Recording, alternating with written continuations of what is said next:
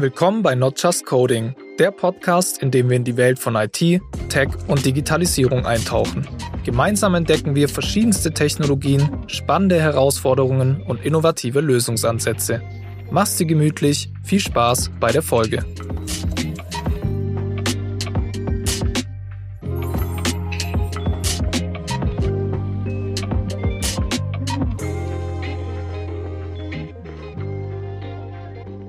Schön, dass du da bist. Und schön, dass wir heute wieder über das Thema IT-Security sprechen. Äh, wir haben ja schon in der letzten Folge darüber gesprochen.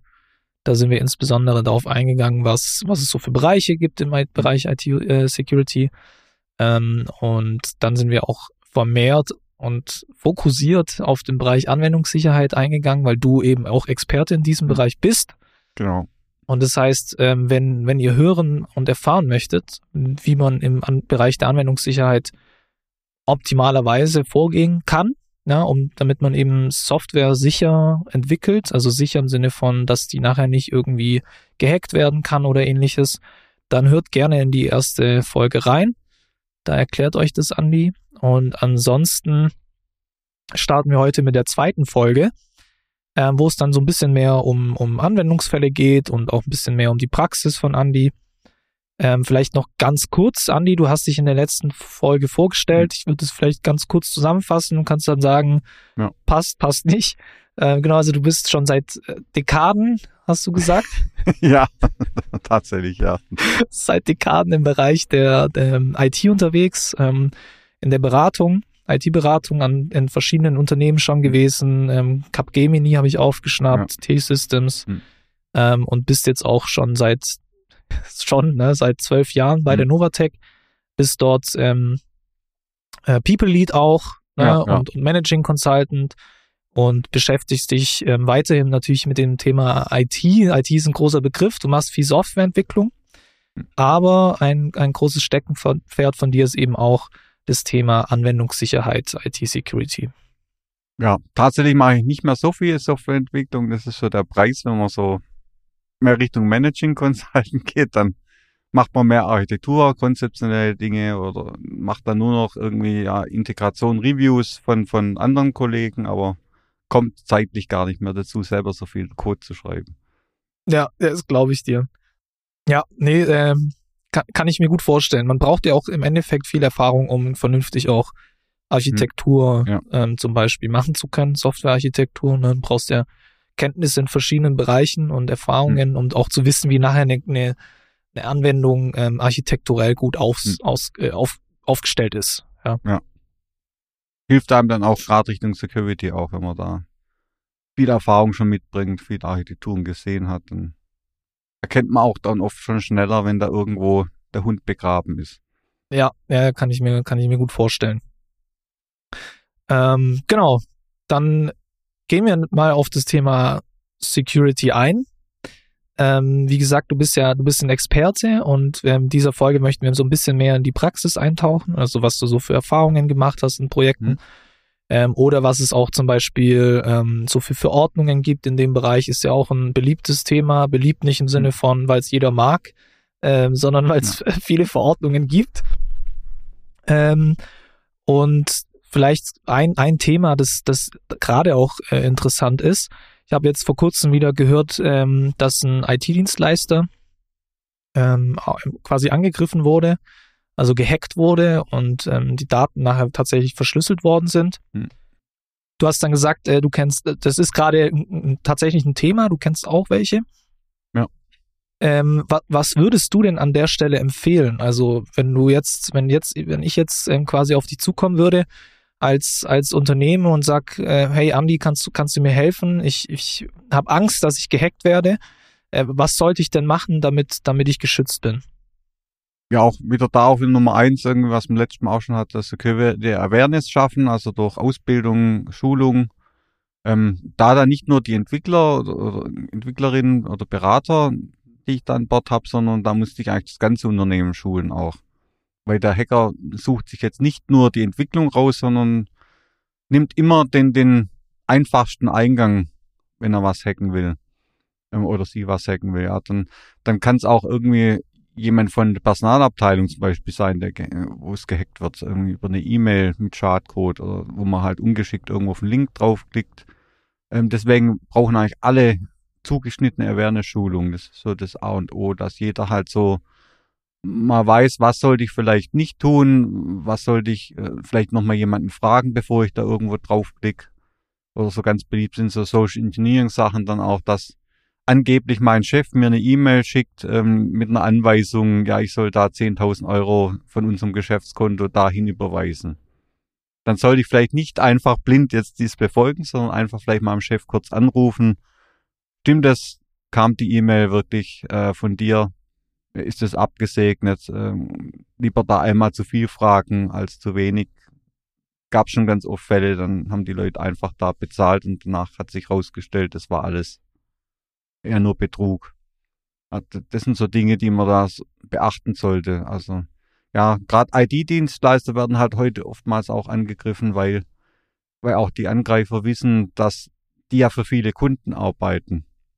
Also jeder Dienstleister hat dann auch vielleicht VPN-Verbindung, hat irgendwelche Connections in, in Rechenzentren der Kunden.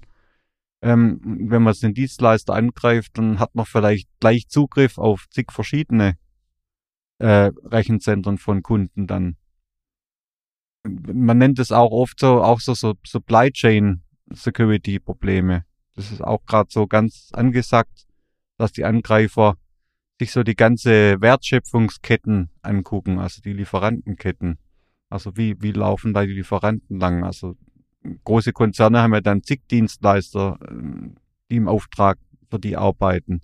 Und dann guckt man sich halt auch die ganze Lieferkette an und versucht eben anhand der Kette irgendwo Angriffe zu starten, was dann viel erfolgsversprechender ist, als jetzt sich nur auf einen zu stürzen. Sondern irgendwo gibt's vielleicht den leichtesten Punkt, um einzugreifen und dann kann es sein, wenn ganz vorne in der Kette irgendwo ein Angriff stattfindet, dass sich das sofort pflanzt über die ganze Kette. Und nicht so nach und nach dann über diesen Eingangspunkt, ja, alle, die da irgendwie involviert sind, auch äh, schaden kann.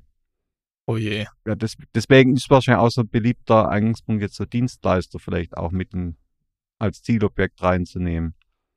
Deswegen ist es da auch mehr und mehr wichtig, auch irgendwie so, so auch sich abzusichern, dass man wirklich mehr drauf schaut, sind die Zugänge zu den Kunden jetzt auch bei uns, äh, sind die genügend abgesichert? Ist dann VPN drauf, dass nicht, wenn jetzt ein Angreifer bei uns jetzt reinkäme, direkt drüber springen kann zu unseren nächsten Kunden?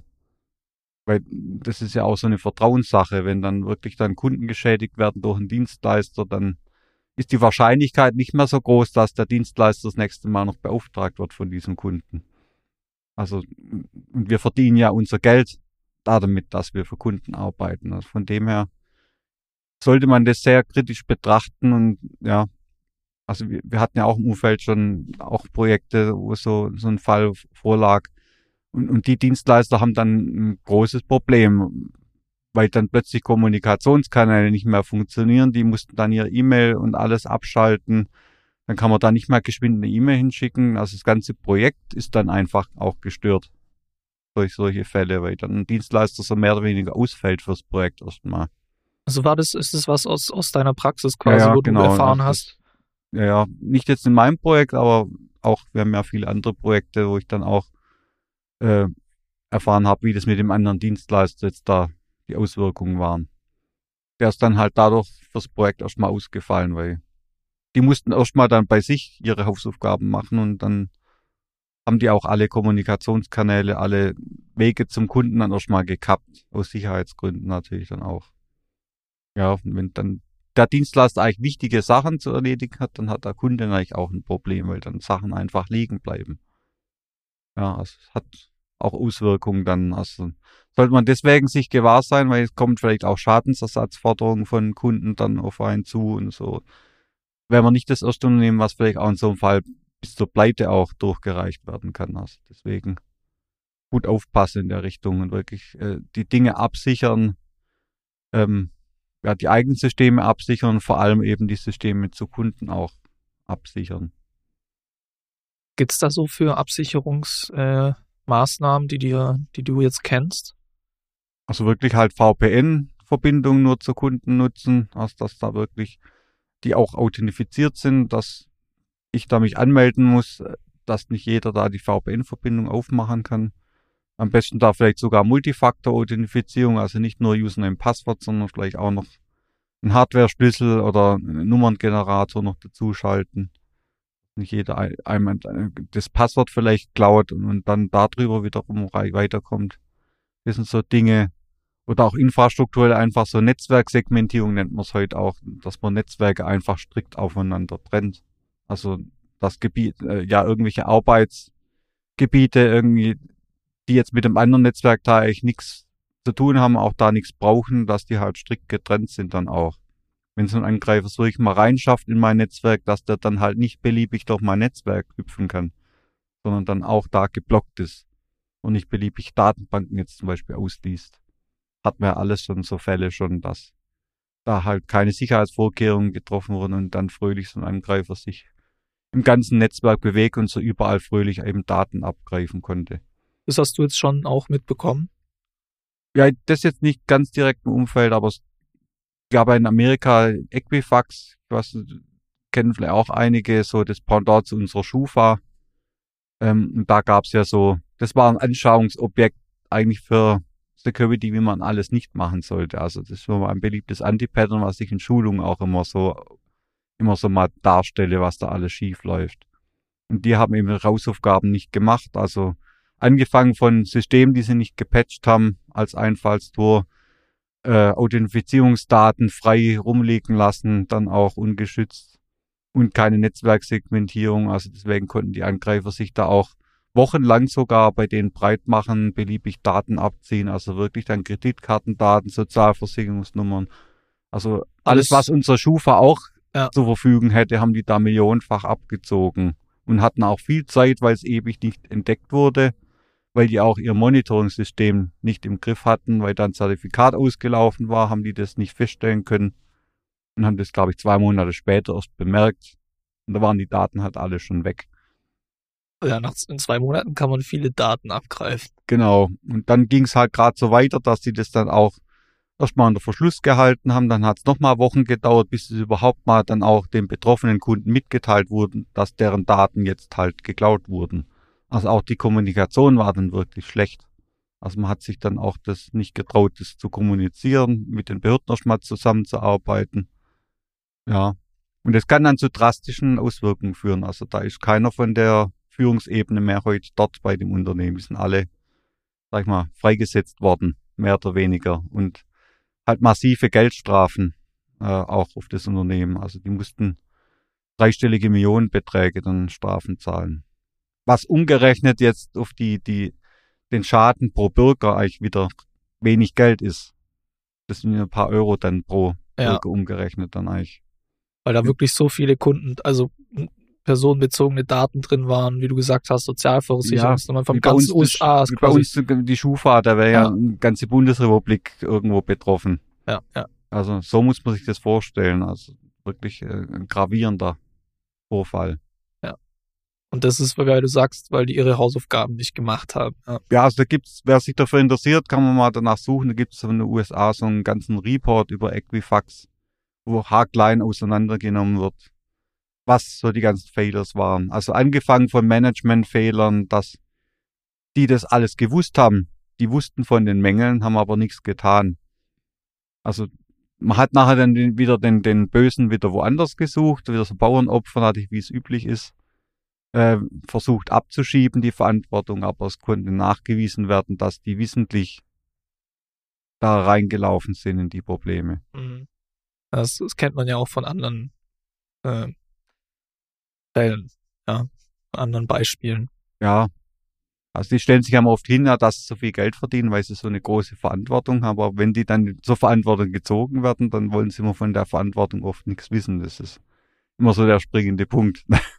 Auch in diesem Fall. Ja, ja. Aber sie konnten sich nicht rausreden. Also, also ich glaube, der erste G musste war eigentlich der, der, der Security verantwortlich, aber dann auch der Technologiechef und bis zum CEO waren dann alle halt mehr oder weniger ja. weg. Ja. Bestimmt mit Abfindung, das ist ja dann meistens noch das Spiel, dass die dann noch trotzdem noch Abfindung kriegen. Obwohl sie sowas gemacht ja, haben, dann. Ja. ja, ja, ja, klar. Praktisch für sie. Ja, auf genau. Jeden Fall. Also die sind wahrscheinlich trotzdem jetzt nicht ganz schlecht weggekommen, aber Ja. letztlich können, können sie eigentlich froh sein, wenn es nicht auch noch im Knast landen, eigentlich, letztlich. Bei dem Schaden, der angerichtet wurde. Ja, verständlich, verständlich.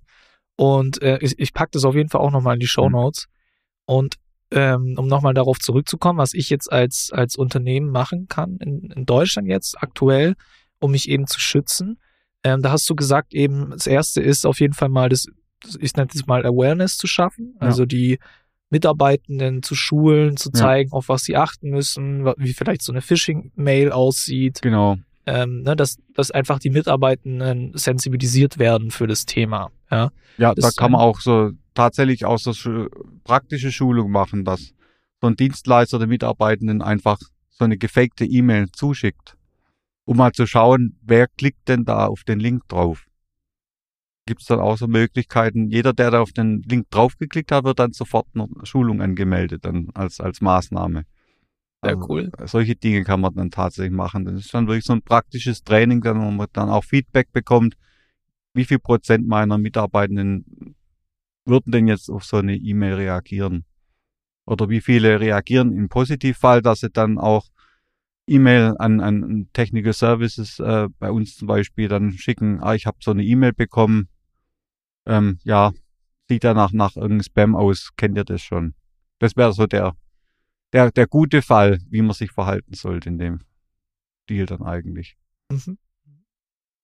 Und der andere Aspekt, den du genannt hast, war zum Beispiel dann ähm, das Thema Netzwerksegmentierung. Hm. Oder wenn man jetzt gerade auch als ein, ein Dienstleister ist, dass man die Verbindungen zu seinen Kunden zum Beispiel über ein VPN und eine entsprechende Ja. Authentifizierung absichert. Ja. Ne?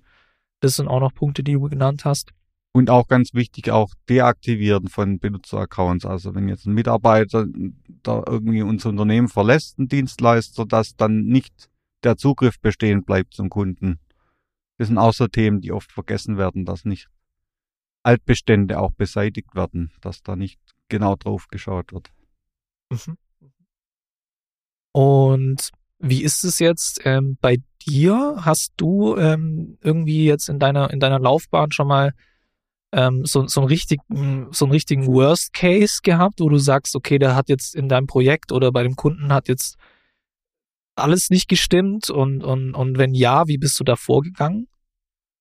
Ja, ich habe, man findet doch hin und wieder auch so wirklich auch größere Probleme. Also ich habe, ich mache auch selber so Security Audits von Zeit zu Zeit. Da habe ich dann tatsächlich auch mal SQL-Injections bei Kunden auch entdeckt, ähm, was dann ja wirklich ein, ein kritisches Ding ist. Also so eine SQL-Injection haben wir ja in der ersten Folge gehabt, dass die nicht mehr so häufig auftreten, ähm, sind aber von der Kritikalität eine der, der schlimmsten Security-Probleme, die wir haben können.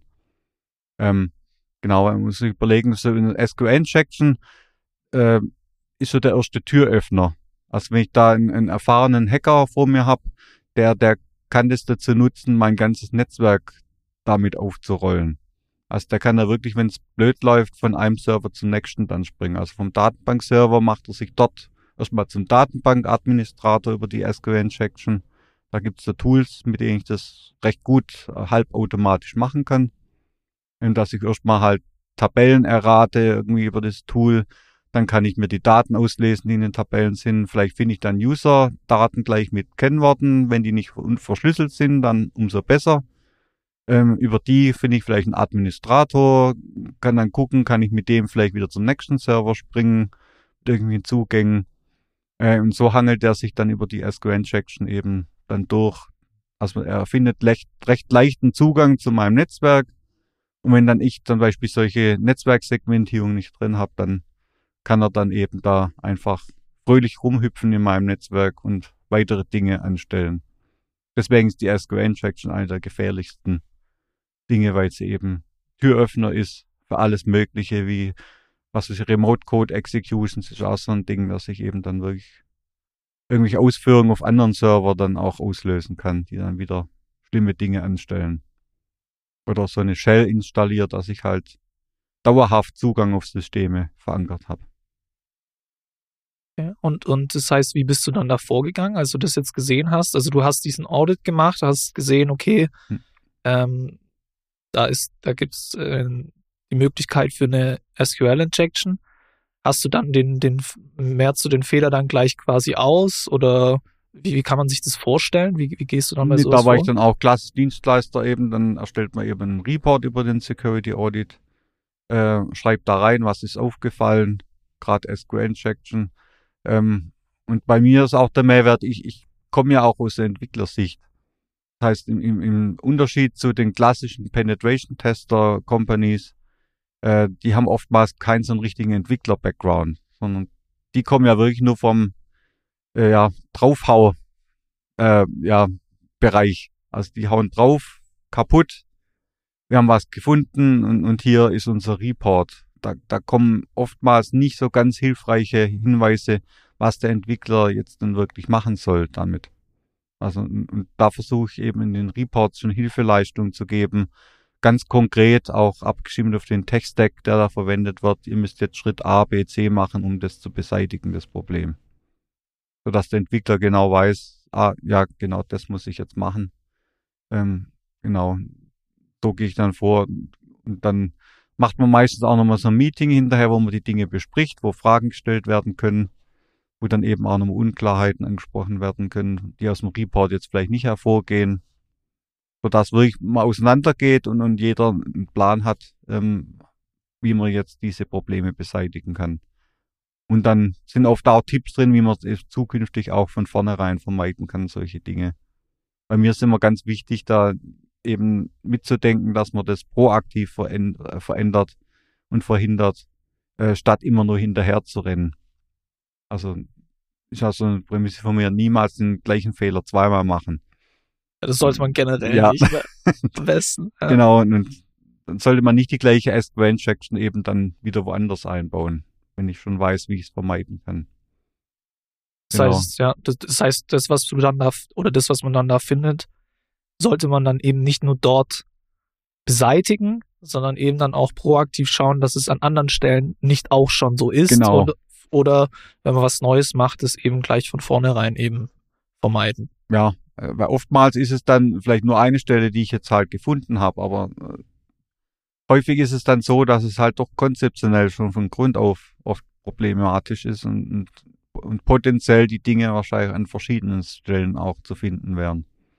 Also da reicht es dann nicht, die eine Stelle zu fixen, sondern man muss mal grundlegend drüber gucken.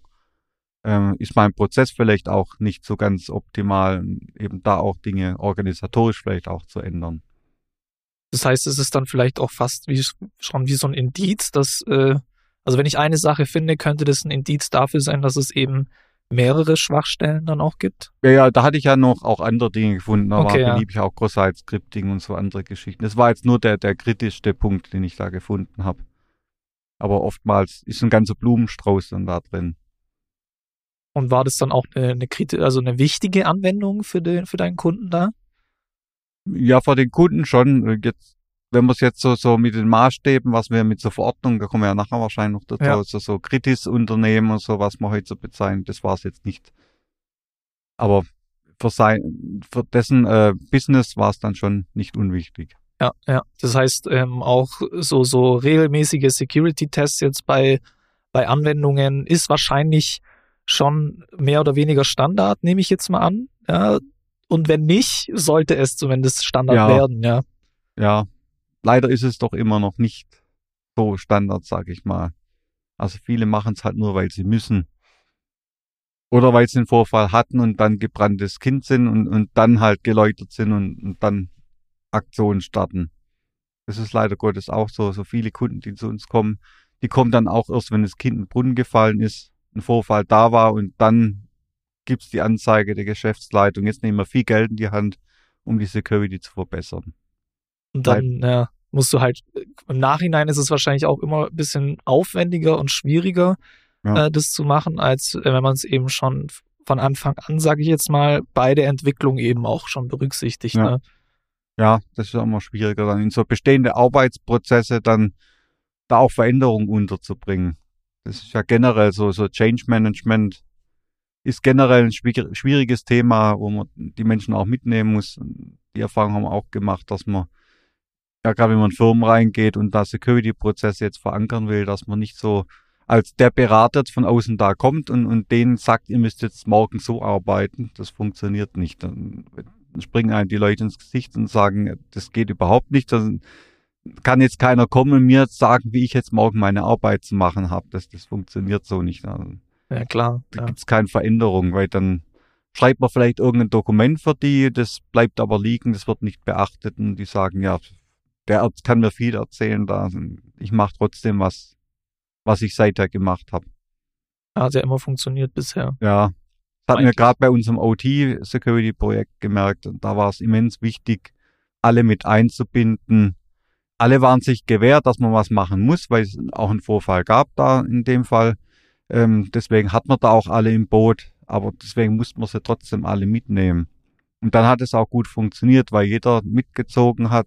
Jeder konnte sich einbringen, konnte auch Verbesserungen wieder vorschlagen, wie man es vielleicht noch besser an ihren Alltag anpassen kann und trotzdem sicher unterwegs ist. Also das war das A und O, die Leute einfach mitzunehmen, also wirklich auch zuzuhören, nicht als arroganter Berater manche vielleicht unterwegs sind, einfach reinzugehen. Ich weiß alles besser, ich erzähle euch jetzt genau, wie die Welt funktioniert. Naja, klar. Ihr, ihr habt da alles unsicher und ihr müsst das jetzt alles 180 Grad drehen und ändern.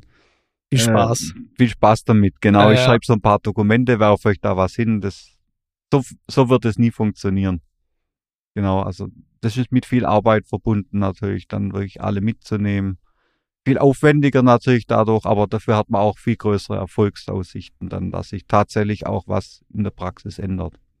heißt es auch so ein bisschen ein strukturelles Problem dann manchmal, ne? Also von der Organisation, wenn Ja. ich jetzt eben Security-Lücken habe und da einen Vorfall habe, dann kann es auch durchaus sein, dass es eben nicht nur jetzt vielleicht an einer Stelle ein technisches Problem war, Hm. sondern auch wie bei Equ Equifax heißt es, glaube ich, Ja, genau. dass es wirklich ein organisatorisches, strukturelles Problem vielleicht war, das dann eben auch Ja. da dann angegangen werden muss, ja. Ja, das ist häufig so, ja. Und da ist auch ganz wichtig, dass man das Management auf seiner Seite hat. Also es muss, solche Dinge, so Veränderungen müssen natürlich auch von ganz oben mitgetragen werden. Also dass klar ist, dass von oben auch das Commitment da ist, ähm, dass auch alle mitziehen müssen. Nicht auch die Geschäftsführung dann nachher sagt, oh, nee, da- das wollen wir jetzt nicht so haben. Dann, und dann wieder doch ausbremsen. Dann können der Mitarbeiter sich wieder fein dann auch wieder rausreden. Ja, die da oben wollen das ja auch nicht, da warum soll ich jetzt da meinen Prozess ändern? So wird es dann auch nicht funktionieren. Also muss wirklich komplett organisatorisch dann auch eben gemacht werden. Und oft ist es tatsächlich so, dass wirklich dann das Kind im Argen liegt, äh, also global dann irgendwo durch die ganze Organisation. Man sich mal alle Arbeitsprozesse nochmal anschauen muss. Äh, wo kann man da die Sicherheit noch erhöhen? Das ist ein, äh, hört sich nach einer Menge Aufwand dann an, ja. Ja, aber, aber macht auch Spaß, weil ich, in meinem Fall, ich gehe auch gern mit Menschen um. Das ist äh, auch mein Ding, warum ich Berater geworden bin eigentlich dann, weil man immer neue interessante Themen kennenlernt, interessante Menschen kennenlernt. Das ist so das A und O für mich auch dann ähm, das soziale Aspekt dann auch. Und dann eben auch wirklich sieht, wie man was bewirken kann, was Positives an Veränderungen, wie man mit den Menschen wirklich da auch auf Augenhöhe umgeht. Das ist für mich so das, das Wichtigste neben dem ganzen Know-how im Security-Bereich jetzt. Mhm. Mhm. Spannend, finde ich, finde ich sehr interessant, ne, weil ähm, zumindest bei mir war die Assoziation, wenn ich jetzt IT-Security höre, das erstmal was, okay, rein, also sehr technisches im Mhm. ersten Moment für mich, ja. Ähm, aber sehr spannend, dass da eben auch ein großer menschlicher Teil dahinter steckt und auch strukturell und organisatorisch äh, ist auch ein großer Teil noch dahinter, äh, weil eben im Zweifel die ganze Firma oder ein ganzes Unternehmen, Organisation, was auch immer, Institution kann ja auch sein, Ja. äh, betroffen ist und es einfach an verschiedenen Stellen Schwachstellen gibt, sowohl auf der technischen als auch dann auf der menschlichen Seite vielleicht, ja. Ja, deswegen sind auch gerade so, so Standardisierungen wie die ISO 27001, die zielen auch drauf ab, zum Beispiel, dass es immer drei Aspekte gibt da. Es gibt immer nicht nur die Technik, es gibt es organisatorisch und die Prozesse.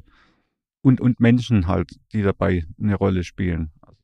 Oftmals stürzen sich die Leute immer dann immer nur komplett auf die Technik. Wir kaufen uns ein schönes Werkzeug und dann ist die Welt morgen in Ordnung. Und leider Ja. funktioniert in den seltensten Fällen das genau so. Also es muss jemand ja verstehen, was das Tool macht. Das Tool muss in eine gewisse Organisation eingebettet werden, muss zu den Prozessen passen, muss vielleicht angepasst werden. Äh, und die Menschen müssen trotzdem dann auch eine Awareness haben. Die kriege ich nicht dann, indem ich ein Tool anschaffe, dann sind plötzlich jetzt alle über die Sicherheit äh, Awareness da im Klaren. So wird es nicht funktionieren. Deswegen ist aus gutem Grund auch so, die ganzen Standardisierungen sind auch eigentlich auf diese Säulen ausgelegt. Also, und, und 27001 ist eine Verordnung. Ne, das ist jetzt so ein Standard, so ein Security-Standard, okay. den man sich auditieren lassen kann. Also die Novatec zum Beispiel hat es ja auch auditieren lassen.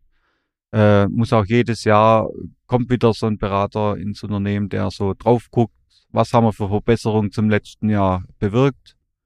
Äh, weil da geht es jetzt nicht darum, einmal dieses Zertifikat, dieses Audit zu holen, sondern das ist damit verbunden, dass auch so ein kontinuierlicher Verbesserungsprozess da auch mit, mit dabei ist. Also wenn man da nicht kontinuierlich verbessert, kriegt man auch irgendwann das Zertifikat im schlimmsten Fall nicht mehr wieder erteilt. Weil der Auditor will Verbesserungen sehen. Der hat, der findet eigentlich immer irgendwas noch, was vielleicht noch nicht so optimal ist. Dann gibt's Hausaufgaben fürs nächste Mal. Äh, und spätestens alle drei Jahre wird so ein richtiges Re-Audit durchgeführt. Und wenn man da die Hausaufgaben nicht gemacht hat und der Auditor stellt große Mängel fest an Verbesserungen, kann er auch das Zertifikat verweigern. Dann wird's entzogen im schlimmsten Fall. Also Deswegen muss man da immer dranbleiben. Deswegen ist das eigentlich eine gute Sache, wenn man das komplett ernst nimmt. Wie so ein Qualitätssiegel dann wahrscheinlich auch, oder? ja. Also im Bereich der Security. Das ist eigentlich so das bekannteste, was man an Zertifizierung jetzt so machen kann für Unternehmen, die 2701. Also die, der Standard. Es gibt eigentlich noch äh, Ausprägungen für jetzt andere Branchen, wie zum Beispiel die 62443 wäre dann für den Industriebereich nochmal so eine Spezialisierung. Da gibt's halt dann spezielle, spezielle äh, Richtlinien, die man nochmal beachten muss, jetzt eben für den Industriebereich dann. Also was muss ich an der Maschine jetzt im Besonderen beachten fürs Audit als Beispiel. Und das sind dann aber nicht nur irgendwelche ähm, softwarebezogenen Sicherheitslücken, sondern auch andere. Ähm, Im Englischen hatten wir ja die zwei Wörter äh, Security äh, und Safety.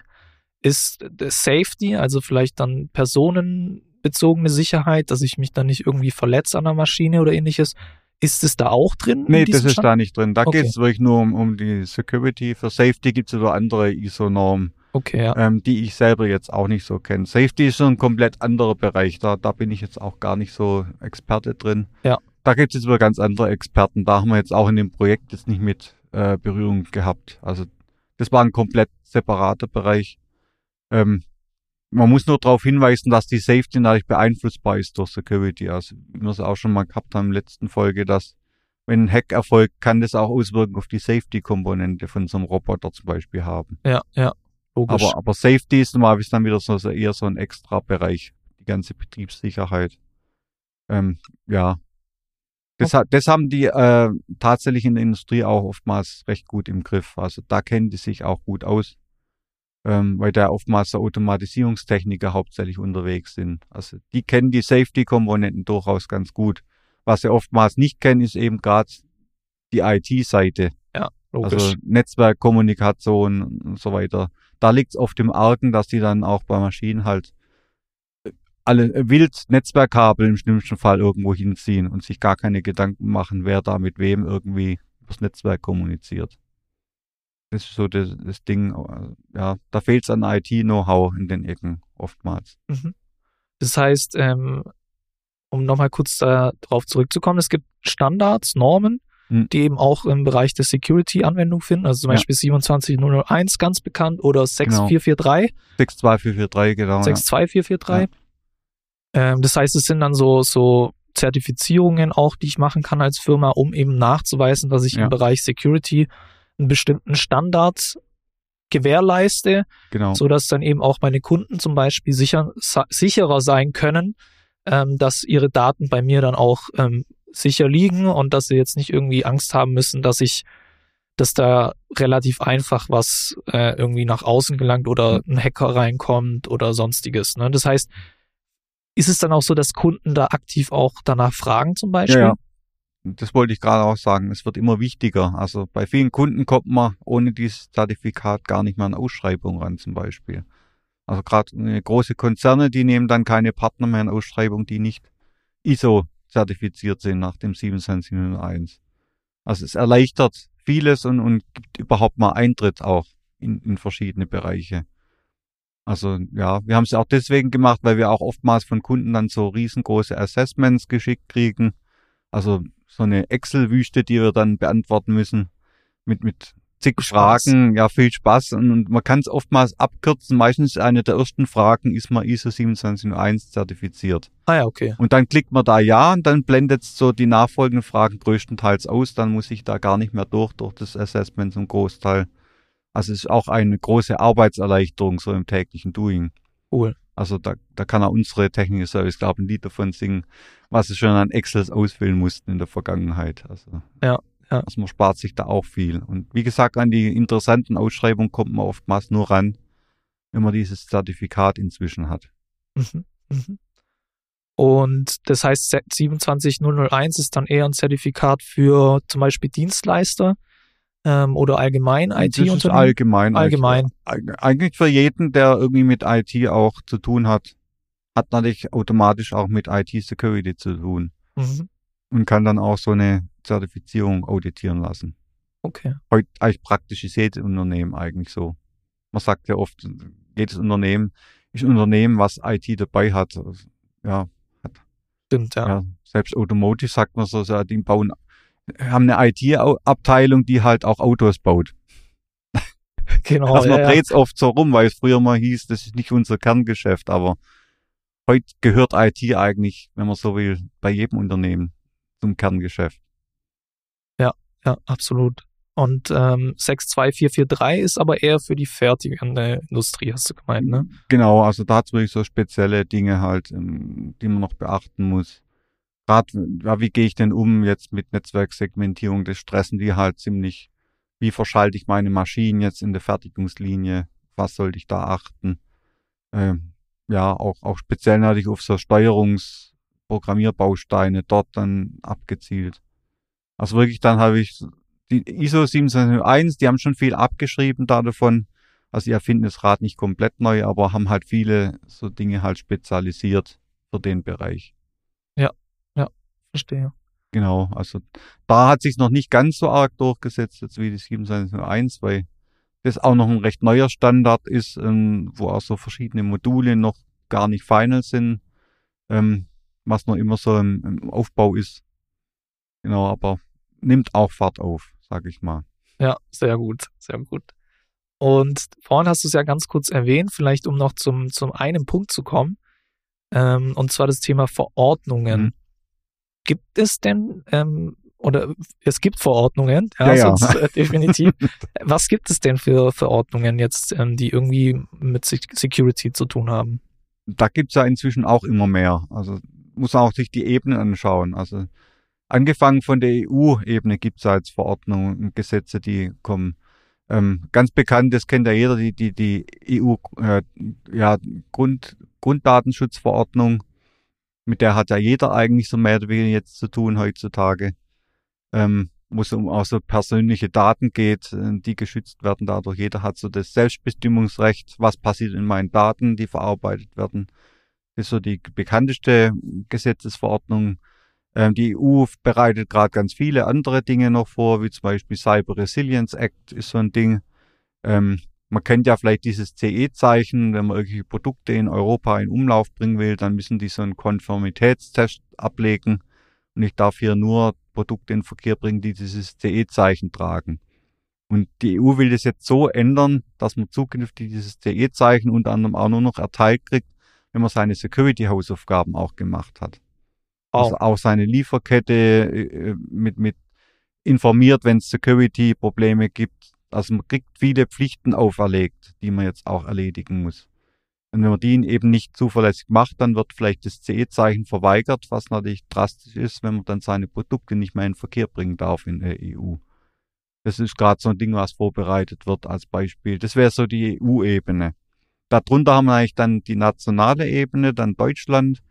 Ähm, EU habe ich noch vergessen, gibt es auch ein NIS 2 äh, was auch so äh, Richtung Cyber Security große äh, Pflichten mit sich bringt, gerade für so Kritis-Unternehmen. Ähm, da kommen wir dann eben dann auf die Bundesebene. Da gibt's auch die Kritis-Verordnung für so kritische Infrastrukturen. Ähm, die wird, wie gesagt, vom europäischen Recht runtergebrochen, muss ja dann in nationales Recht überführt werden. Äh, da haben wir auch gerade so eine offene Flanke. Wir haben ja Kritis 2 aktuell. Äh, diese NIS 2, was ich gerade erwähnt habe, ist aber ein neuerer Standard. Da gibt's noch kein nationales Recht, was quasi vollumfänglich das jetzt wieder erfüllt. Da sind sie gerade dran mit der neuen Kritis-Verordnung. Das glaube ich jetzt vor ein paar Tagen auch mal so äh, eins geleakt worden, noch nicht offiziell, aber es hat irgendjemand halt gefunden, sag ich mal. Sehr gut. Ja, das ist immer ganz spannend, wenn man so, so ein bisschen schon sieht, so voroffizielle Entwürfe. Äh, genau, das, das wird auf uns zukommen und das wird auch immer weiter erweitert. Also früher waren kritische Infrastrukturen eigentlich in Deutschland nur so typisch, was einem einfällt, so Krankenhäuser, äh, Stromversorgung, Transportgeschichten wie die Bahn, äh, ja, so die klassischen Sachen, wenn die ausfallen, hat man halt gleich ein ganz großes Problem. Was weiß ich, Kernkraftwerke oder was auch immer, die wir jetzt nicht mehr haben, aber was weiß ich, Gaskraftwerke, Kohlekraftwerke fallen aus, ja. großflächiger Stromausfall, ein größeres Problem. Genau, das erweitert man jetzt äh, sukzessive. Bei Kritis 2 ist schon erweitert worden auf äh, wirtschaftlich äh, relevante Unternehmen, also gerade Automotive-Bereich, so Unternehmen wie Mercedes-Benz äh, oder VW äh, werden jetzt auch als kritische Infrastruktur angesehen, weil wenn so ein Unternehmen jetzt verschwindet einfach, dann hätte das einen immensen wirtschaftlichen Schaden für den Standort Deutschland. Ja, klar. Deswegen sind die auch inzwischen da einsortiert. Und so wird es immer weiter getrieben, dass der Kreis der kritischen Unternehmen stetig erweitert werden. Also ich denke mal, bei Kritis 3 werden es noch mehr Unternehmen sein, die dann da mit drinstecken. Novatec zum Beispiel. Das weiß ich jetzt noch nicht, ob so weit Spaß. gefasst wird, aber, aber, aber so Kunden aus dem Versicherungsfinanzbereich sind ja. auf jeden Fall auch immer Banken mehr, immer Beispiel. mehr involviert. Ja. ja. Banken sind jetzt schon drin, okay. aber es wird wahrscheinlich auch weiter ausgeweitet noch auf, äh, ja, Finanzdienstleistungen allgemein, Versicherungen etc. wird es noch viel mehr wahrscheinlich betreffen. Also gerade Großkonzerne werden wahrscheinlich zum 95 Prozent Teil wahrscheinlich einfach damit drin sein. Einfach auch wegen dem wirtschaftlichen Schaden. Ja, der, also, und die haben dann eben jetzt weitergehende Pflichten, die sie erfüllen müssen, die genau vorgeschrieben sind, ähm, die dann auch durch das BSI, das Bundesamt für, für, Sicherheit in Deutschland, auch überprüft werden dürfen. Also die sind ja mit ja. weitläufigen Befugnissen da jetzt ausgestattet worden mit diesen Gesetzen. Also die können auch in meine Firma kommen, einfach Prüfungen machen, wurden da Pentests durchgeführt, wurden da oder ist vielleicht eine ISO 27001 äh, sinnvoll für meinen Bereich. Dann können die auch sagen, ja, wir erwarten, dass vielleicht so eine Auditierung abgelegt wird. Ähm, also man muss wirklich nachweisen, dass man die Hausaufgaben gemacht hat. Ja, ja. Ja, muss da eng kommunizieren mit eben dem BSI. Also deswegen suchen die auch genau enorm Personal momentan, weil die immer mehr Aufgaben zugewiesen kriegen im Zuge von diesen Verordnungen und Gesetzen natürlich. Ja, ja, logisch, logisch. Genau, also da wird immer mehr auf uns zukommen, deswegen wird die Security auch immer wichtiger und die Unternehmen können nicht mehr sagen, das interessiert uns alles nicht, weil es wird früher oder später gibt. erzwungen, dass sie sich drum kümmern. Und je früher man sich jetzt schon drum kümmert, desto einfacher hat man es dann auch, wenn das Gesetz mal in Kraft tritt. Also ich kann mich noch erinnern an die Grundschutzdatenverordnung, die war auch jahrelang vorher angekündigt, was da kommt. Und dann kurz bevor sie in Kraft gesetzt worden sind, ist dann die große Panik ausgebrochen, weil die Unternehmen festgestellt haben, ach, da müssen wir ganz viele Hausaufgaben machen. Das kommt ja jetzt so wie der Weihnachtsmann so ganz plötzlich. Ja, und, und ja. das Gleiche wird wahrscheinlich auch wieder hier passieren bei vielen Unternehmen, dass das halt kommt. Die Verordnung wird zwei Jahre vorher verabschiedet, dann hat man noch ein bisschen Zeit und dann wird scharf geschaltet und dann kommen die Unternehmen drauf, ach Mist, da haben wir aber ganz vergessen, da müssen wir noch was tun. Sonst gibt es Strafzahlungen wahrscheinlich. Ne? Ja, oder ich krieg das CE-Zeichen halt oder nicht mehr oder sowas genau, dann, ja. ja, ja also, also, da kann ich mir vorstellen, dass da auch wieder der ein oder andere prominente Fall vielleicht dann wieder in der Presse erscheint, ja, ihre. Hausaufgaben nicht gemacht haben. Also deswegen predige ich auch immer, macht euch frühzeitig Gedanken und, und nutzt es auch als Chance. Ihr habt dann die Möglichkeit, Budgets zu kriegen im Unternehmen, um wirklich mal Dinge, die im Argen liegen, Richtung Security auch mal umzusetzen. Weil wenn kein Gesetz da ist, habe ich oftmals keine Handhabe, Budgets zu bekommen. Aber wenn ich jetzt sage, in zwei Jahren droht uns da wirklich die Keule, dann, dann stellt doch jetzt schon mal ein Budget bereit, dass wir proaktiv da schon Dinge in die Richtung treiben können. Was ja. mir als dann Security-leidenschaftlicher Anhänger dann auch wieder in die Karten spielt, weil ich dann sehe, dass die ganze Arbeit auch wirklich Früchte trägt dann. Ja, klar. klar. Okay, das heißt, äh, es gibt eine Reihe an Verordnungen, also Ja. auf EU-Ebene, zum Beispiel die, die DSGVO, ne, also die Datenschutzgrundverordnung, ähm, wo es natürlich darum geht, personenbezogene Daten und so weiter zu Ja. schützen. Dann gibt es den Cyber Resilience Act, der noch kommt, ne, wo es darum geht, dass ich zum Beispiel Mhm. jetzt als Firma, wenn ich hier Produkte in der EU verkaufe, nur noch das CE-Zeichen bekomme, wenn ich auch eben entsprechende Security-Nachweise äh, Ja. bereitstellen kann in der gesamten Wertschöpfungskette von, von einem Produkt. Genau, also das betrifft eben die ganze Lieferantenkette dann. Ja. Also jeder, der da mit drinsteckt in der Wertschöpfung von dem Produkt, ist dann da automatisch in der Pflicht, auch mit beizutragen. Und dann gibt's noch die NIS 2, hast du gesagt, glaube ich. Ne? Ja, die geht eigentlich in eine ähnliche Richtung. Die ist jetzt nicht so speziell für Produkthersteller mit CE-Zeichen, sondern eher allgemeiner gehalten. Also wirklich, was müssen so kritische Infrastrukturen beachten? Was müssen die so alles erledigen, halt, um die, die IT dort sicher zu bekommen? Also Ja, die ja. ist auch umfassender. Also geht es auch nicht nur jetzt um IT, sondern die ist auch aus dem Umstand entstanden, äh, gerade Sprengung der, der, der Gaspipeline zum Beispiel, so, so auch solche kritische Infrastrukturen. Das war so auch so ein Ausgangspunkt, dass man gesagt hat, wir müssen unsere wirklich kritischen Infrastruktur, nicht nur Software, sondern auch so Hardware wie eine Pipeline zukünftig einfach besser schützen und alles dafür tun, dass äh, Passiert, ja. wir da keine Anschläge kriegen und, und, und wenn dann vielleicht redundant ausgelegt ist. Ähm, genau, also bei der Bahn gab es ja auch so, so einen Anschlag, dass so, so, ja, so Netzwerkknoten doch da irgendwie lahmgelegt wurde. Da war es aber auch schon gut, dass die auch eine gewisse Redundanz zum Beispiel hatten, dass nicht das gesamte Bahnnetz, sondern ja nur der Norden, glaube ich, in Mitleidenschaft gezogen war, weil die da auch mehrere Bereiche hatten. Und und solche Dinge geht's dann auch größtenteils, dass man sich Gedanken macht, wie kann ich was redundant auslegen, dass jetzt, wenn ein Knoten da angegriffen wird, nicht der ganze Bahnverkehr gleich zum Erliegen kommt. Wäre, wäre gut. Ja. Genau, deswegen ist das recht umfassend und natürlich auch für die Software halt mit auch dazu.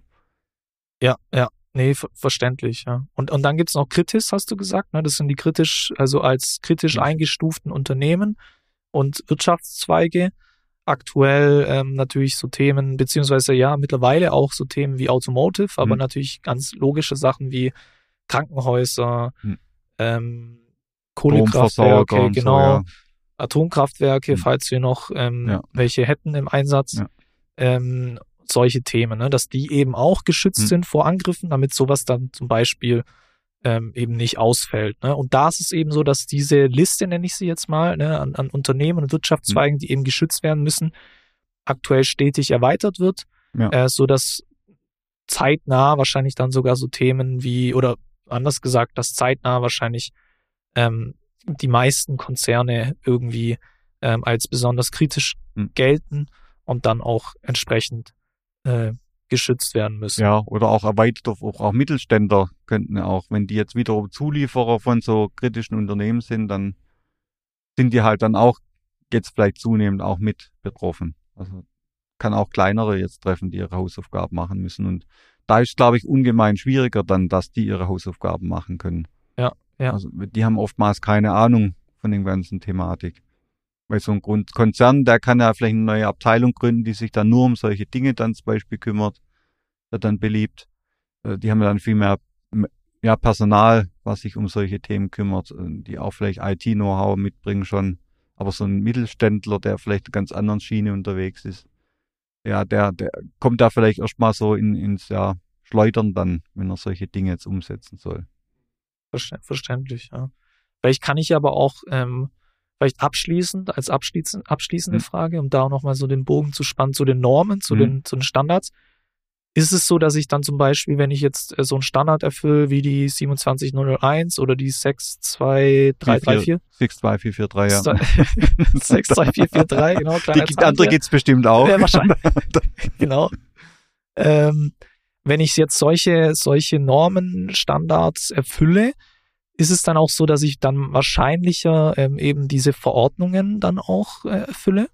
Ja, ja, also es spielt auch da gut mit rein. Also gerade BSI mit Kritis erwähnt es auch explizit, dass so, so, so eine 2701 doch auch da sehr hilfreich sein kann, dass auch das BSI dann schon bestimmte Dinge einfach abhaken kann, Hausaufgaben gemacht.